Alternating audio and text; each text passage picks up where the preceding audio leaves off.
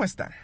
Soy Jorge de la Torre, un ciudadano de a pie, con conocimiento y autoridad en materia de capacitación electoral. El día de hoy les hablaré de esta evolución jurídico-político electoral, donde el nuevo árbitro en la materia tiene facultades plasmadas en la Constitución en el tema de capacitación electoral si bien es cierto, se contempla dentro de los artículos transitorios de las reformas tanto a la norma fundamental como a las mal llamadas secundarias, ya que en verdad son reglamentarias.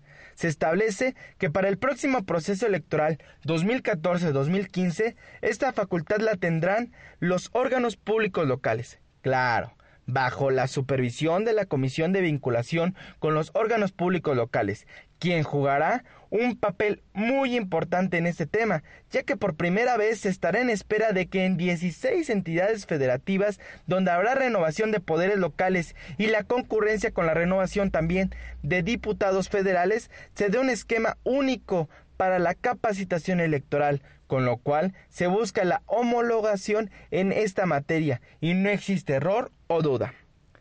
Alguna de las cuestiones a unificar sería que, por ejemplo, en elecciones concurrentes en el Distrito Federal, el IEDF iniciaba su jornada electoral a las 8 de la mañana, mientras que el IFE, extinto, su jornada iniciaba a las 8.30. Luego también las casillas del IEDF se componían de tres personas, presidente, secretario y escrutador, mientras que en el federal por cuatro personas, presidente, secretario y dos escrutadores. Muy interesante será ver cómo los amigos asistentes instructores en lo local y capacitadores en lo federal se las arreglarán para cumplir con el convencimiento y capacitación de los ciudadanos que sean los funcionarios en ambas casillas, ya que un tema delicado será la insaculación, ya que surgen las interrogantes. Cada quien volverá a tomar un mes o será el mismo mes para ambos. Cada quien tomará la primera letra del apellido o será la misma. Cada quien pondrá una casilla o se pondrá una sola.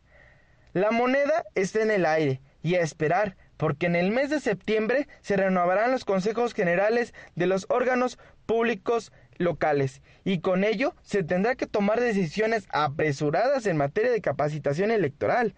Sin duda, la gran ventaja es que en el Consejo General del Instituto Nacional Electoral hay personalidades que seguramente darán el ancho y sacarán avante este tan importante primer ejercicio sobre todo en capacitación electoral, ya que este es un tema importantísimo tanto para la autoridad electoral como para los participantes.